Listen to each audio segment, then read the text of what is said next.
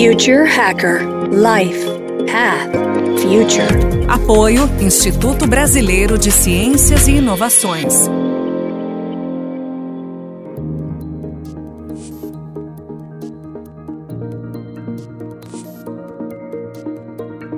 Olá pessoal, bem-vindos de volta ao Future Hacker. Temos aqui um convidado muito especial, o Carlos Depomuceno. Nós estamos indo agora para o segundo módulo dessa entrevista. Doutor Carlos, o blockchain pode ser exatamente a forma de você transformar toda essa uberização de uma forma mais segura e transparente para todos? Você acredita assim nisso? É, a gente está apostando nisso também. Eu acho que, primeiro, a gente vê a descentralização progressiva como um, uma demanda da espécie para criar uma possibilidade de viver com mais complexidade, com mais gente, é, com mais personalização e com solucionando problemas até básicos, né, num país como o Brasil. Há uma crise, já há uma crise das multinacionais uberizadas, que é o Uber, é Mercado Livre, YouTube, tem uma crise aí é, latente, estante virtual, sempre há uma briga entre o, a plataforma e os fornecedores, principalmente o pessoal que ganha dinheiro com a plataforma. Há uma demanda por uma plataforma distribuída. Então eu imagino que nós vamos ter o Uber Blockchain. O, o, a blockchainização que a gente está vendo é a junção de duas coisas: a linguagem dos rastros da, das formigas com a plataforma descentralizada do Napster. O blockchain começa com o Napster. Você vai juntar as duas coisas. O Bitcoin ainda não é isso. O Bitcoin é ainda dinheiro, moeda. Não faz a, a qualidade. Não tem avaliação da qualidade. Quando começar a surgir já começou a aparecer primeiros ecossistemas para resolver esses problemas que a uberização está resolvendo, você vai ter uma massificação desses produtos e aí você vai poder ter esse pequeno e, médio empresário que hoje não consegue uberizar, vai conseguir entrar nesse novo, nesse novo cenário. Aí que nós vamos ter realmente a verdadeira revolução. Nós estamos ainda na, na pré-revolução. Quanto tempo você acredita que a gente vai estar no mercado chegar nesse nível de, de, de disrupção completa aí, como você está citando? Quanto tempo você acredita que daqui para 10 anos, 15 anos? Olha só, vamos lá. O Nasbit, que é um futurista que eu acho bacana, ele diz que o futuro é regional, ele não é temporal. Então, provavelmente, em alguns lugares já vão aparecer esse tipo de, de modelo vai depender da massificação desses modelos. O que está acontecendo hoje é uma velocidade muito grande. O futurismo competitivo que a gente trabalha é a macro tendência. Qual é a grande macro tendência? Descentralização, em duas fases: uberização e blockchainização. Quando as pessoas começam a querer, ah, vai acontecer em tal data, não sei o que, papá, isso já é evidência. Não dá para trabalhar com isso, porque os fatores são tão variantes que aí você vai para a evidência. O que a gente diz é: já há uma crise latente da uberização, há uma demanda grande pela blockchainização da uberização, já tem gente pensando isso, provavelmente nós vamos assistir isso, mas é, ainda eu não, não, arrisco a falar de, de, de prazo. Eu sei que já está latente aí começar a ver isso em alguns, alguns lugares. Agora, doutor Carlos, pegando esse exatamente essa macro tendência, né, que a gente não sabe exatamente quando pode acontecer, mas ao mesmo tempo eu tenho empresas centralizadoras, as big techs, né, eu tenho uma, por exemplo, né, uma Apple que demorou 20 anos para chegar nos seus primeiros 1 trilhão de dólares e dois anos para chegar no segundo é um paradoxo, né? Porque é uma concentração demasiada né, de, de poder em cinco ou seis empresas aí de tecnologia. Como é que convive essa macro tendência de descentralização, ao mesmo tempo você tem cinco grandes techs que estão cada vez maiores, mais centralizadas e mais monopolistas? Essa é uma boa pergunta. Você vai ver, por exemplo, que a gente está trabalhando agora, já estamos aprofundando a discussão. Você vai, a última revolução midiática começou em 1450 com a prensa. Então você tinha uma sociedade muito centralizada, uma igreja católica totalitária, monarquia absolutista, e aí você teve, de 1450 a 1800, um processo de descentralização que deu a república e o livre mercado. E aí apareceram editoras, apareceram, apareceu uma igreja alternativa, e aí começou todo um processo de mudança. Aí, em 1800, começa o pico demográfico. Quando começa o pico demográfico, você cai para o nível de centralização, foi o que aconteceu no século passado. O século passado foi extremamente centralizador. Foi um século muito violento, principalmente porque concentrou, aumentou a população, novas mídias centralizadoras, e aí a gente teve um século centralizador.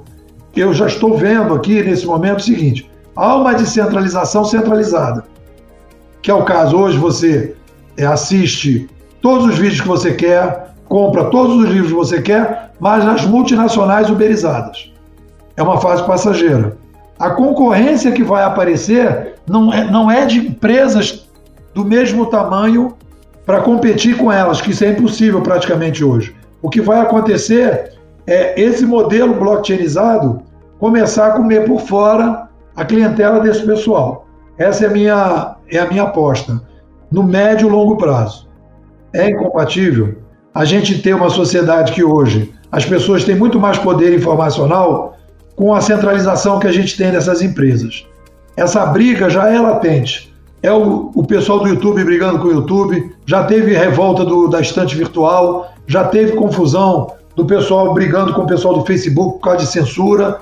Essa briga já está latente. E a galera está com demanda por outras alternativas. É só agora ter a tecnologia e os empreendedores para criar. Daqui a pouco vai aparecer. Não, muito bom, perfeito. E acho que é bem interessante a colocação né, da evolução né, do regional, é exatamente isso. Por exemplo, no Brasil ainda tem 54% da, da população ainda não tem nem esgoto, né? E a gente está falando aqui de tecnologia de ponta, né? Quer dizer, né, esse descolamento. Você fala exatamente que teve essa explosão né, demográfica que teve né, nos últimos, no último século aí. Como é que a tecnologia pode ajudar a resolver esse problema da desigualdade? Eu digo o seguinte: nós estamos com uma oportunidade maravilhosa no Brasil o problema do Brasil é que a gente é importador de ideias, a gente não cria ideias, tem preconceito contra os brasileiros que criam ideias, a gente fica preso aos americanos. Eu vejo, por exemplo, aquela coisa lá que o, daquele filme do Bill Gates que ele vai para a África para criar a privada lá, aquela privada supersônica. O que vai acabar acontecendo é vindo de fora esses, essas ideias. Mas você pega, por exemplo, essa questão da, da educação, tem um, um, um, educador, que é o Ronaldo Mota, ele falou uma coisa que para mim virou um, um, lema, né? Ele falou: olha, o problema educacional do Brasil é a gente resolver o impasse da qualidade na quantidade e quantidade com qualidade.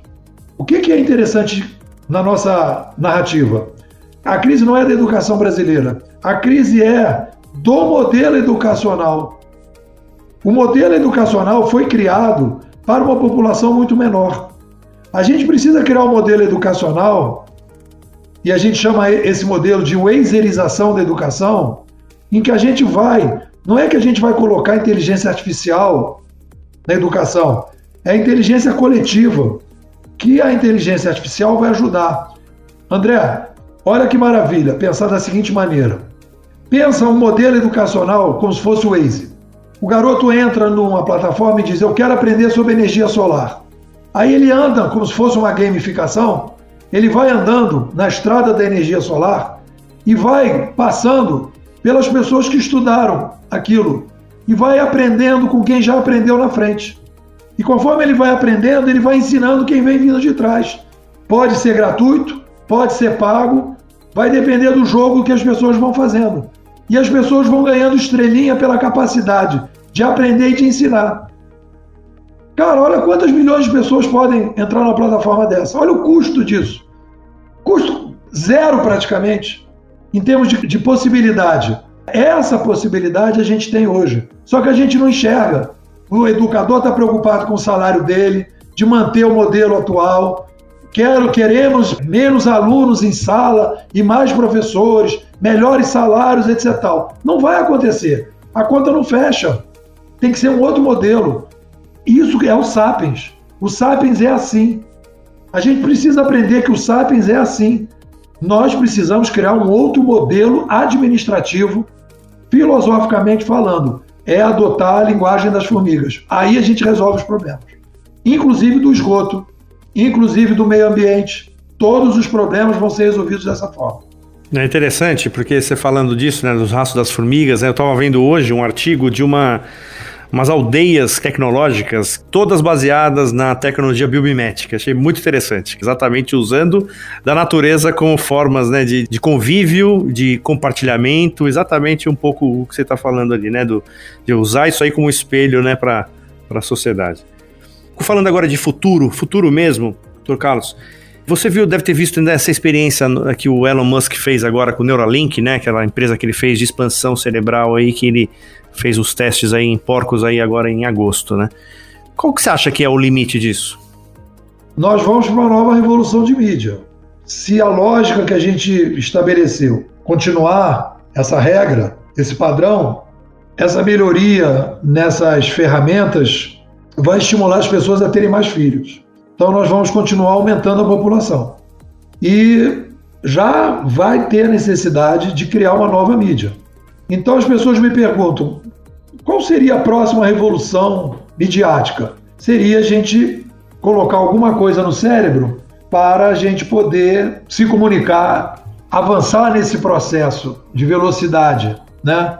Tem uma outra coisa que eu acho que é interessante, que eu li, inclusive foi o Clay Shank há muitos anos atrás, ele falou da engenharia genética. Você imagina se a gente consegue criar uma vacina, uma pílula ou alguma coisa que você pudesse não comer, não beber água, que você pudesse andando no sol se alimentar. Se você pensar dessa maneira, se tivesse uma pesquisa dessa maneira, você, você teria uma outra questão. Porque a gente está sempre pensando, ah, precisa de comida, precisa disso. E se a pessoa não precisar comer? Você reduziria o problema da complexidade demográfica. Porque aí você não poderia, não precisaria estar tá com esse problema da alimentação.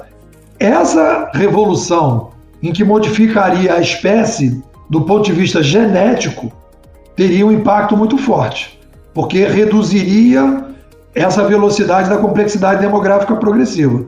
E se a gente continuar do jeito que vai, nós teremos uma nova revolução de mídia. Só que agora vai ser muito mais rápido. Os países vão ficar cada vez mais distantes. Perfeito. A gente vai para o último bloco e eu quero explorar um pouquinho ainda esse finalzinho aí dessa, dessa última questão para a gente falar um pouco de inteligência artificial, upload cerebral e biochips. Papo ótimo aqui com o Dr. Carlos. Nos vemos em breve. Até mais.